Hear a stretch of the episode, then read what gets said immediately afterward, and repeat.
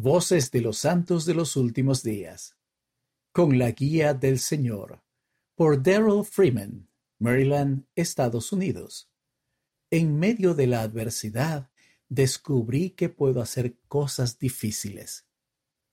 Como enfermero anestesista de la Reserva de la Marina de los Estados Unidos durante la pandemia del COVID-19, me convocaron y asignaron al hospital de campaña de emergencia del Centro de Convenciones Jacob K. Javits en la ciudad de Nueva York para proporcionar atención de primera línea durante el punto máximo del brote del COVID-19 en la ciudad.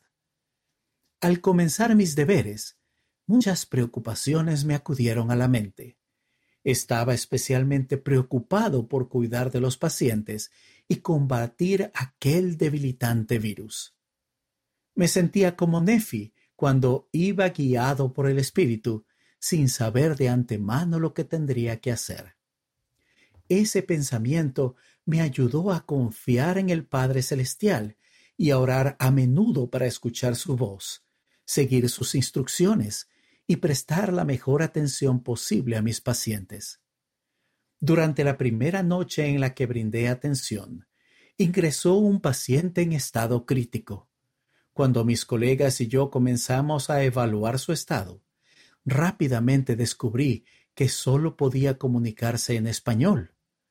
Yo era el único que hablaba español allí, porque lo había aprendido en mi misión en Venezuela. Cuando comencé a hablar con el paciente, me preguntó si todo estaría bien. Le aseguré que estaba recibiendo la mejor atención posible percibí cierto grado de confianza y consuelo en sus ojos. Durante el resto de la noche, lo visité a menudo para evaluarlo y proporcionar actualizaciones. A los pocos días, su estado mejoró notablemente y le dieron de alta. Durante mi asignación, conocí a muchos pacientes que se comunicaban principalmente en español. El que yo pudiera hablarles les brindó alivio y tranquilidad durante su recuperación. Al reflexionar sobre aquella experiencia de buscar guía celestial para dar a los pacientes la mejor atención, recuerdo el consejo del elder Brooke P. Hales de los 70. Él dijo que el Padre Celestial participa en los detalles de nuestra vida y que tenemos derecho a un flujo constante de guía divina por medio de la influencia e inspiración del Espíritu Santo. Comprendí claramente que mi capacidad de hablar español era tan valiosa como mis conocimientos médicos.